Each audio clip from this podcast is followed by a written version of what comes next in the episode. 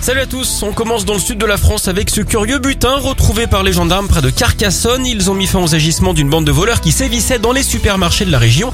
Et visiblement les malfaiteurs avaient une passion pour le chewing-gum, le chocolat et les crèmes anti-rides. En interpellant deux hommes, ils ont retrouvé plus de 400 paquets de chewing-gum, 262 tablettes de chocolat, 170 pots de crème anti-rides et près de 70 flacons de cosmétiques. 4500 euros de valeur marchande hein, quand même. Évidemment ces hommes seront jugés et ils risquent fort de rester sur le carreau. L'argument de leur avocat, ce devrait être que tout ceci n'est qu'une mascara. Elle enfile dans les airs avec un avion obligé de faire demi-tour en plein vol. L'appareil reliait le Soudan à Doha au Qatar quand il a dû rebrousser chemin. Atterrissage d'urgence, alors pas à cause d'un problème technique, mais d'un chat beaucoup trop agressif. L'animal était dans le cockpit et il s'en serait violemment pris au pilote. Il se serait glissé dans la cabine pendant le nettoyage de l'avion dans un hangar avant le décollage.